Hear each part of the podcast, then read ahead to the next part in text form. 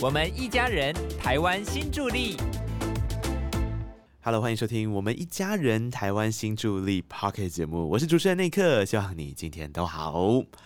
我们今天来看海，嗯，透过很多很棒的科技，或者是透过你的眼睛，透过你的心，其实各种方式都可以感受到海洋的美丽。但是，嗯，我觉得在看海之前，你可能还要先有一个很重要的想法在心里，就是有一颗包容、跟理解，还有认识事情的好奇心。我想哦，能够用绘本去绘出很多好看的，甚至我现在手上有一本绘本叫《野菜盛宴》，这一位作者他一定也是充满着对很多事情的好奇心，甚至想法。是的，我们今天的主题呢，叫做马来西亚的绘本家用画笔。关怀海洋，画笔对他而言是什么呢？海洋对他而言又是什么呢？让我们一起来欢迎曾诗晴。主持人好，呃，各位听众好，我叫曾诗晴。呃，诗晴从马来西亚来到台湾的时间不可思议，一眨眼三十年过去了。是的，非常的资深。我的天呐、你有办法想象你三十年前到台湾来的那个心情吗？现在还记得吗？当然还记得，嗯，泪洒机场。哦 Lisa 机场，对 对，是，哦，来，呃，那时候是来念大学，嗯哼，嗯，三十年前对，念大学那四年，大概也回去一两次而已。对，哦嗯，因为三十年前可能那个机票价钱也成本都比较贵，对不对？呃，对，哦，机票比较贵。哦、可能也是经济上，哦个人经济上也是不太许可常回去这样子。所以四年只回家两次哦。呃，我实际次数忘了，就是很少回家这样子。天呐、那我一定要先来问一题，因为我们这一次其实有一个心情点播的小单元哦，然后这个小单元就是很多网网站上，我们的 Facebook 或是我们 Instagram 上面的朋友想要对来宾提问的，其中有一题就是想家的时候怎么办？三十年前的你想家的时候怎么办？那时候好辛苦哦，因为网络毕竟还没有嘛。哦，那时候我记得是大学宿舍里的那个公用电话亭，非常的有感觉，然后每次都要储存一堆的零钱，十块十块零钱，嗯。然后打他回家的时候，然后一直丢那个十块铜板，然后眼泪一直流，然后话也说不出来，就这样断掉了，这样。啊。因为零钱也没了，哦我的天呐、对，那时候的那时候就是写信跟嗯。写、呃写信跟打电话，对，写信比较多，是，呃，不过来台湾念书的时候，终归是学生的身份啦，他还是抱着一个比较强烈的学习目的在台湾生活嘛。但接下来事情就在台湾定居了，是是，接下来呃那时候大学毕业的那一年认识我先生嘛，嗯，那可是呃大马的毕业生只能留在台湾一年，嗯嗯，一年以后呃大学毕业一年以后，我在我我有回去马来西亚工作，对，嗯，之后再回来，嗯嗯嗯，是是。啊、然后再回来，至今就也是哇，一眨眼就好多好多年了，这样。是哎，刚刚我我们还在聊，因为其实我们这次的这个 p o c k e t 节目里面找到了很多的新住民朋友，跟大家分享的其实是那个互相帮助的精神跟心情。那当然有很多的朋友，像现在假设他有这个一些问题想要咨询的时候，像他现在还可以打那个移民署的一九九零专线，里面有七个国家的语言，提供很多从这个医疗照护啊，甚至连税啊等等的这些问题都可以寻求解决。然后我刚刚就问事情说，哎、那您跟移民署的缘分？他说，哎、可是我刚来的那个时候吼还没有移民署，是的，还没有移民署，呃，那那个时候怎么办？如果遇到困难的时候，呃，只有警察局吧，嗯可是就是求助无门的感觉，啊，是是是是，是，可是毕竟语言上并不陌生，对所以其实各方面都还蛮适应的。对，是，只是说，比如找工作啊这一类的，就是比较是生计上的问题。对，嗯，嗯，例如像找工作，那时候还不可以找工作，哦就是一定要有工作证才可以工作，这样。就是有一些限制跟状况需要去适应嘛。是是就在是，刚开始过来台湾，准备要开始生活的时候，嗯，不过我觉得刚刚事情到提到一个关键点，主要是语言上面，至少第一关很辛苦的部分还好，因为你的母语就是华语啊，因为是在马来西亚的时候就是马来西亚华人嘛，你像是台语敢美通，呃，会通，嘿，好像也 也修关会通，就听得懂啊，会稍微说，对不对？所以我觉得至少语言是一个很好的出发点，然后再来还有一个很棒的缘分，就是我们今天要聊的海洋。因为先生长期来研究的事情是生物学的领域，对不对？是。然后你们又选择了海洋这一个田野去做海洋的生态，甚至是自建资料库等等的。嗯哼而选择海洋这件事情好像很有趣哎吼，哦，毕竟我们住在台湾是一块岛屿嘛，是嗯四面环海，是然后再加上我自小也是在靠近海边的地方长大，啊，嗯，所以几乎每个礼拜都到海边去玩。嗯那来到台湾的话，哦，发现台湾的海洋更迷人。啊为什么？因为呃，相较于我的故乡的海是沙滩，嗯，那可是这里的东北角都是礁岩，对，礁岩里藏着很多小生物，嗯很有趣，非常有趣。对，跟我们在沙滩，我们去大沙滩顶多是踏浪或者捡捡贝壳，嗯然后玩一下水。嗯。可是，在台湾除了玩水之余，你其实还可以，如果你慢慢观察的话，你在海岸可以逗留很久很久，因为可以看到很多不同的小生物。对，嗯、就是，而且你每次去海边，你都有不同的发现。嗯哼，就是这种不同的发现，就是一直一直召唤着我们，啊，就是一直召唤着我们，就是有空的时候就要跑海边。嗯不是有一句话说，呃，什么？如果我不是往海边的路上，呃，如果我不是在海边，就是往海边边的路路上就是对那种感觉。是，嗯，哎，尤其是小孩还小的时候，因为小孩还小的时候，他们也需要地方去去玩嘛。周末的时候，嗯可是我们我们比较喜欢安静的地方，对，嗯，比较可以探索的地方，自然的地方。是，那我先生他他自己有跟我们说过，他小时候其实跟海是有一段距离的，嗯。因为那时候可能有一些宵禁还是什么海沿海一带都会有人看守，不让一般人接近这样子。那现在开放了之后，就是随便我们要去哪里都可以，嗯嗯那种很很自由的感觉。嗯而且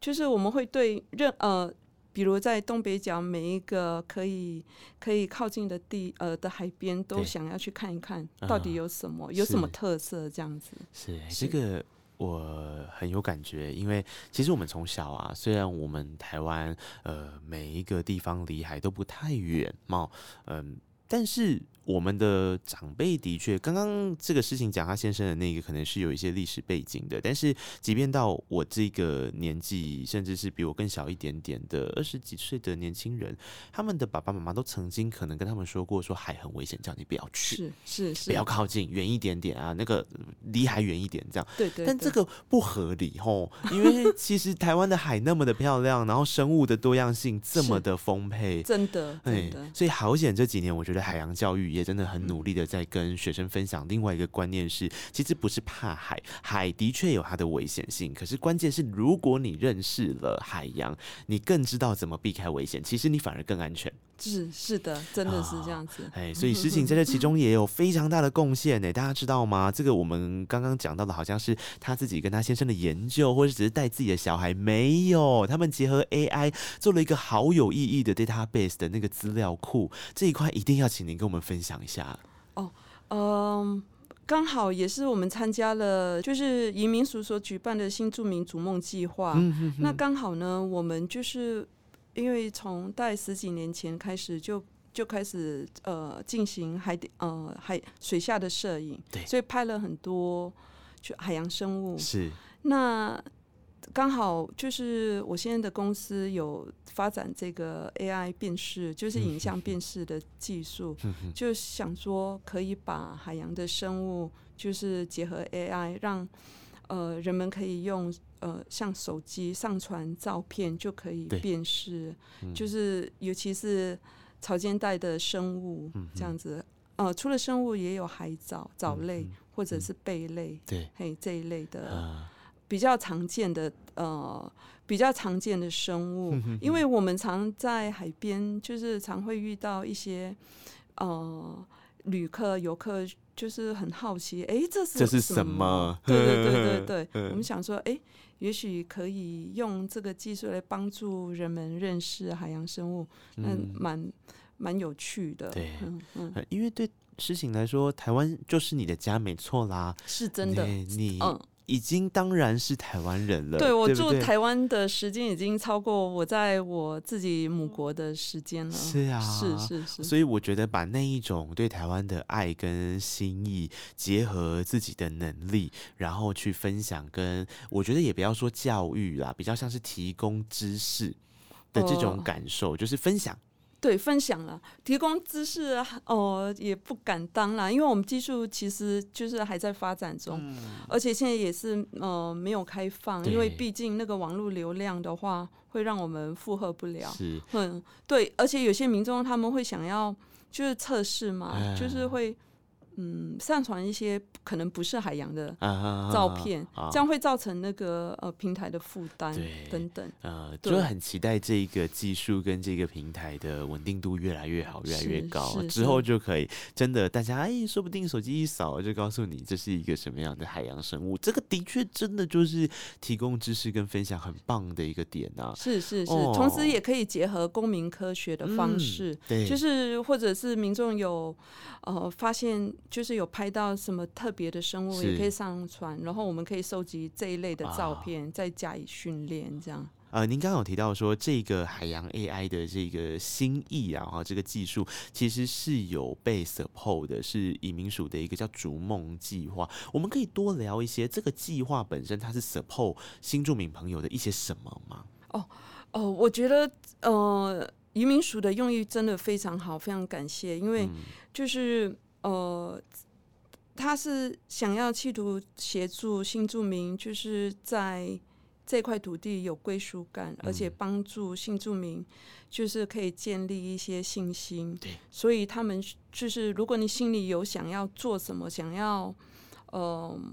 想要发挥你什么专长或者你想要做的事情，嗯然后移民署会呃提供一些资源嗯帮助你达成。啊，嗯，我觉得真的很很棒。对，所以可以试着去研究看看它的相关的规定，或者是我想你问移民署的哎这个朋友们，他们也都会很乐于提供协助哈。呃，但刚刚提到的这个，其实我觉得海洋 AI 真的很棒。那呃，诗情有提到了所谓的提供自己的专长这件事，我觉得这个也是这个节目叫新助力的原因哦。新住民提供了他的专业、他的力量，彼此之间是可以交流、互相成长，这个超棒的。就好比那个力量有知识型的力量，也有情感型的力量。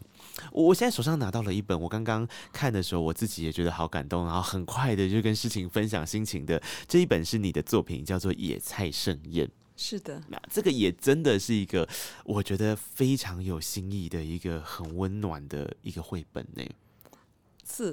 嗯我很多很多朋友、很多读者看了也是，就是两个感觉。第一个觉得嗯好好吃哦、这一道菜，然后第二个就是非常的感动这样嗯子，哼哼因为就是我想要借由一道食物，就是来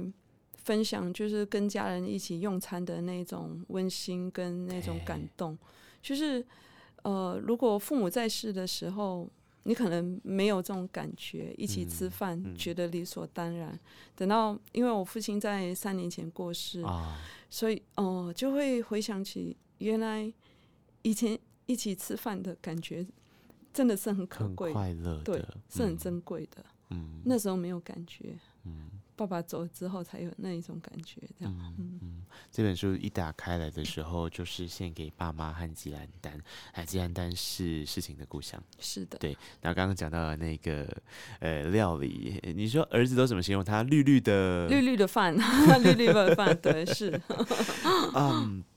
我觉得这个里面是非常有新意的原因有几个。第一个文字很温暖，那个文字其实是一种回忆，可是它可以是一个传承，因为这个文字是指当你透过思呃透过食物来缓解思乡的情怀，或是透过食物把故乡的回忆交给下一代的时候，哇，那个文字的触动感是很强的。谢谢。对啊，因为小朋友在认识的过程当中，我想他自己也一定心里面要有一个认同，是我同时是台湾人，我也同时是马来西亚人。嗯嗯，所以可是他在台湾生活嘛，那马来西亚对他来讲，可能就真的是一个需要妈妈来不断的 support 他回忆的一个角色，对不对？真的就是嗯帮助子女多一点认识，就是母亲的故乡。对，要不然的话，像我女儿，她都会觉得她是台湾人。嗯，我说你是一半哦，一半台湾人，一半马来西亚人。对，是他都是啊，她是台湾人没错，但她也是马来西亚人啊，是的对呀、对对对，嗯嗯，就是有一些有有一个比较具体的作品，让小朋友读的话，我觉得就是可以帮助他建立这一种观念。但我觉得更感人的第二个点是，这个绘本的手工心意好重哦，它是用剪贴的方式来去完成所有的这个图像，哎，是是用剪贴的方式，因为我本身。呃，说实在不太会画画，嗯画画不是我的我的呃专业训练，啊，嗯，我是学文学的，嗯。对，所以如果是我之前有用过水彩，用水彩画的话是比较要细部的描绘，可嗯。是、呃剪贴的话比较是呃减法的表现，啊因为它是比较概率性的对一个形形体、一个轮廓的表现，这样我觉得这比较适合我。嗯，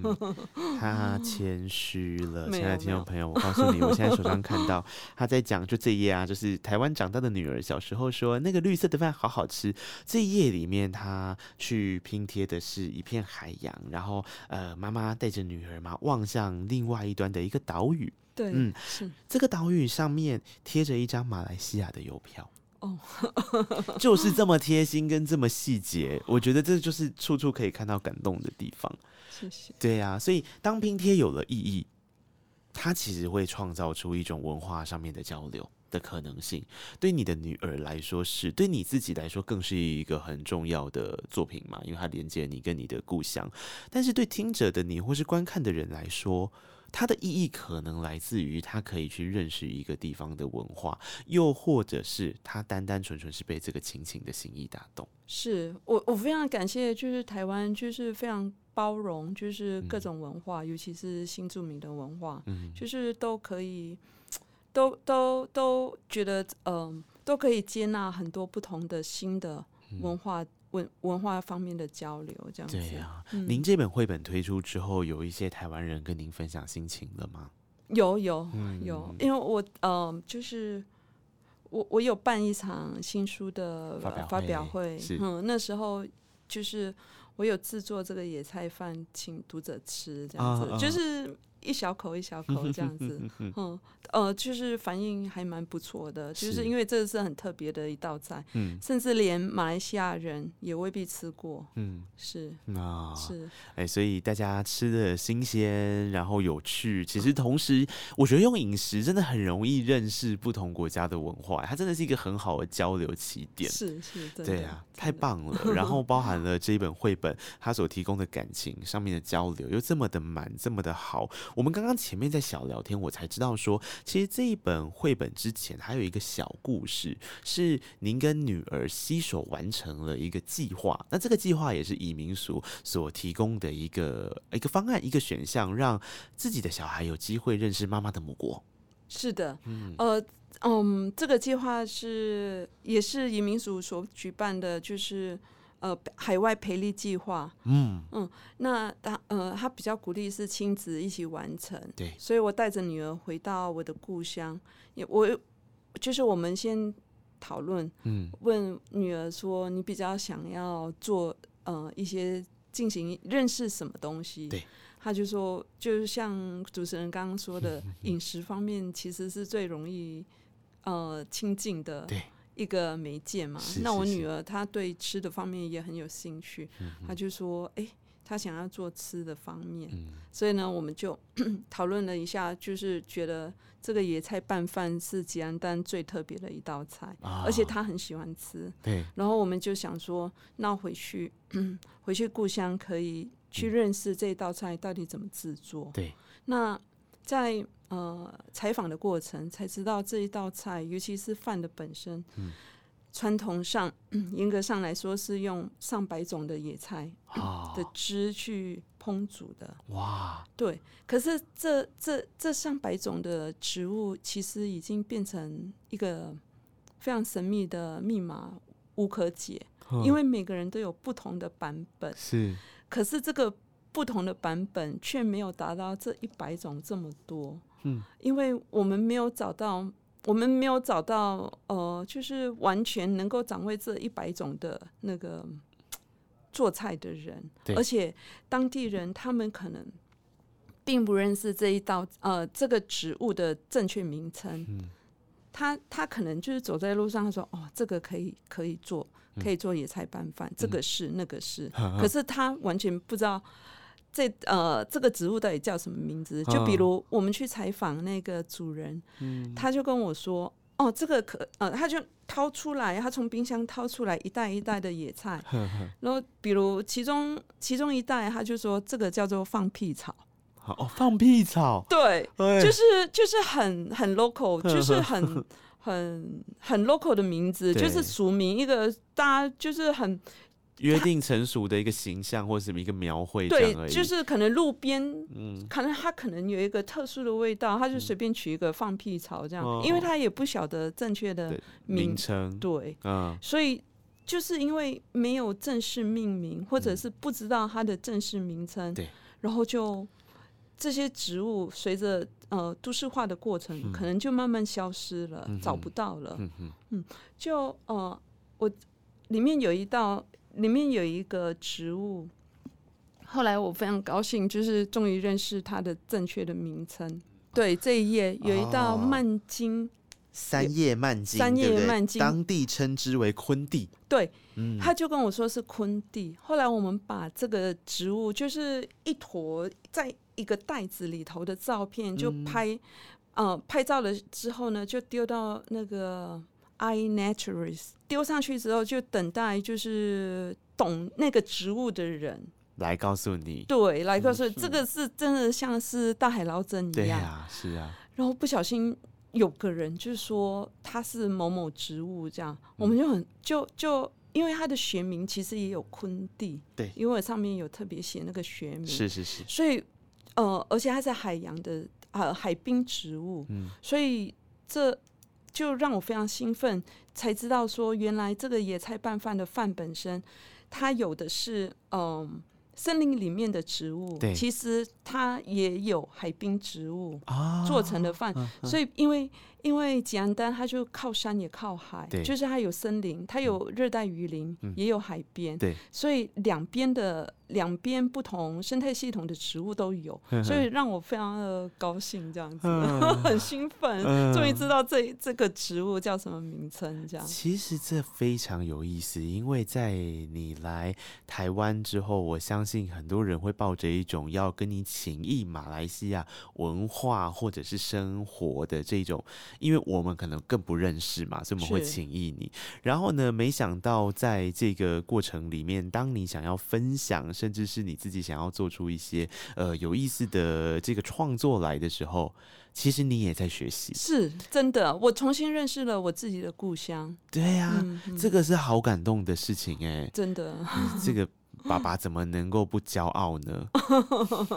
对呀、因为说不定其实长辈们他们其实传承下来，就是我们在说文化有某一个部分原生于家庭嘛。那家庭其实常常有很多的细节是。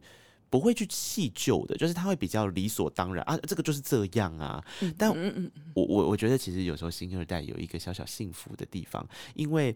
我觉得像我不知道这个是我的一个假设，就是会不会其实他们有时候问你，比方说妈妈为什么马来西亚是什么，或是为什么马来西亚什么什么是怎样的时候，其实你应该也会间接去找，你不会就跟他说哎就是这样，对对对，也会要想一下，哎，为什么？对哈，用这个角度去问的话，你就会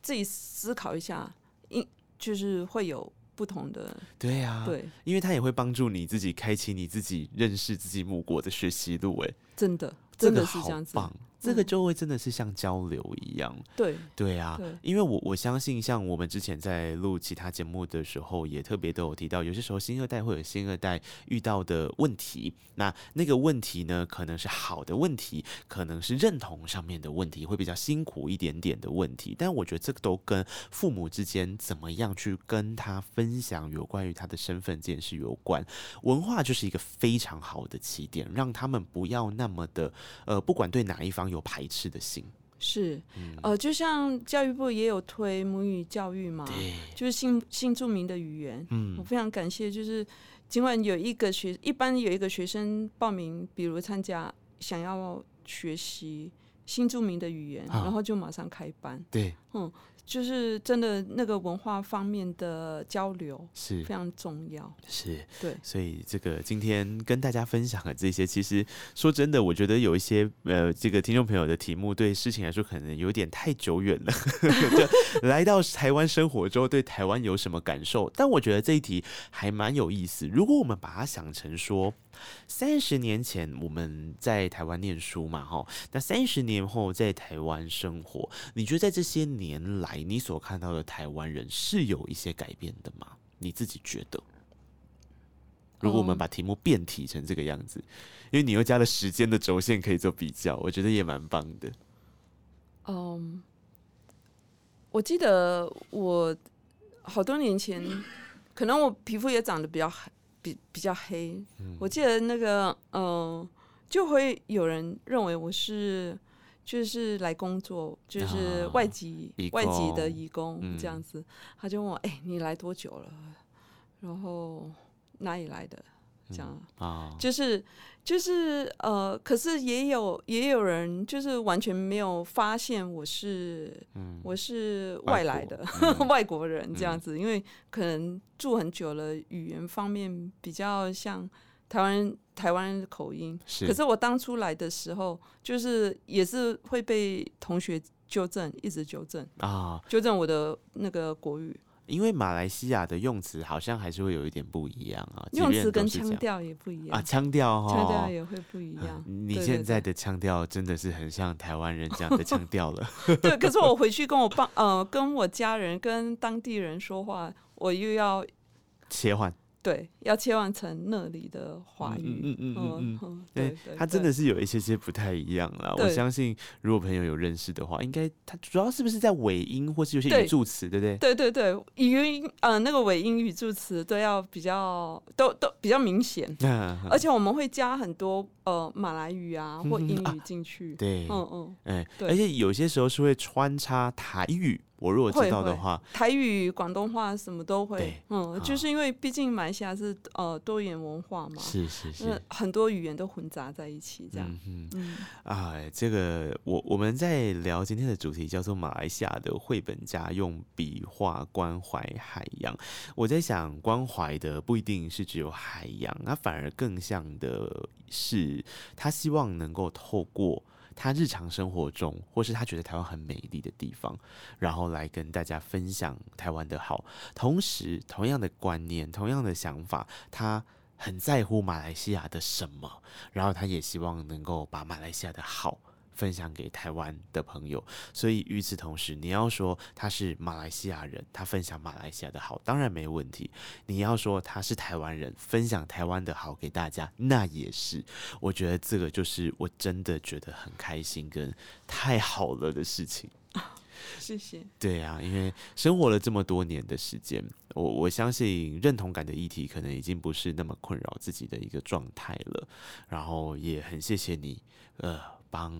你自己的小孩也好，或是帮我们读者也好，得到了这么多的知识跟内容。谢谢，谢谢主持人。嗯，好会，你好会带我。哎呀，那个让我讲了很多我在其他广播节目没有讲的一些一些想法。真的哦，太好了，太好了！没有，我真的就是被你所做的事情给感动，因为有些时候出发点，它就只是一个很良善的起点而已。我就只是基于我自己觉得这个很棒，想要跟你分享。可是你知道吗？很多人是想着这个很棒，但是或许要他分享的时候，他会觉得哇，好多门槛哦。那那我再想想好了。可是当你这么勇于实践，然后不管是科技上的事，或是我们这种比较偏向传统的做法、手工温度的东西。都存在在你身上，这是一个超棒的事情，一定要让大家知道的啊！谢谢。哎，所以非常谢谢你今天来节目玩啦哈，也希望后面还持续有很多好玩的事情，让我们有机会再来聊天。是好，嗯好，我因为我接下来想要哦，想要写写有关台湾海洋的绘本，啊，好棒哦！是是是啊哎很期待，是是，到时候一定要再来玩，再来好好聊聊了 好啊！哎，我们非常谢谢诗晴今天到我们一家人台湾新助力的 p o c k e t 节目来聊天，祝福听众朋友一切都好，然后祝福着事情未来越来越顺利。谢谢主持人，谢谢听众，我们下次见喽，拜拜拜。